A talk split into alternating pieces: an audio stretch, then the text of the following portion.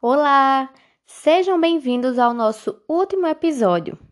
Anteriormente, conhecemos um pouco sobre Pierre Levy e algumas de suas obras. Finalizo esse trabalho fazendo alguns comentários a respeito de suas ideias. Na busca de entender esse novo mundo, encontramos no autor conceitos novos, mas bem reais em nossa atualidade. A inteligência coletiva, que é como uma proposta de compartilhamento de conhecimento por meio de técnicas e recursos mecânicos. Já o conceito de virtualização sempre se fez presente na história da humanidade, por meio de símbolos da fala, dos mitos, das lendas e também da escrita. A cybercultura, que é o resultado da existência do ser humano nesse novo mundo, onde pode socializar, aprender, ensinar e viver.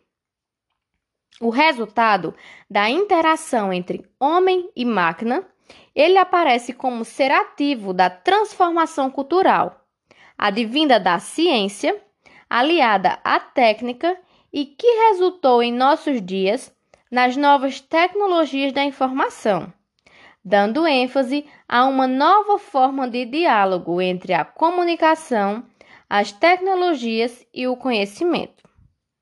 Diálogo este que passou a ser base para o que se chama de cyberespaço. O sociólogo historiador da ciência vê no cyberespaço a possibilidade da sociedade chegar a uma tecnodemocracia. Para ele, a internet é a revolução e não é possível separar a tecnologia do homem.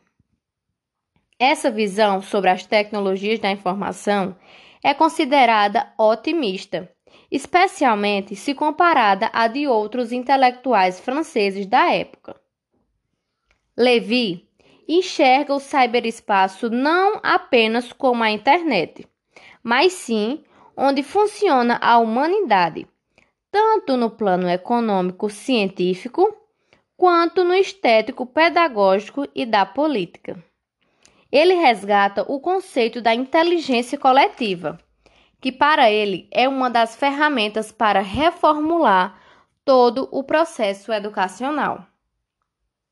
Segundo ele, pela primeira vez na história, os conhecimentos adquiridos pelo homem no início de sua carreira profissional tornam-se obsoletos.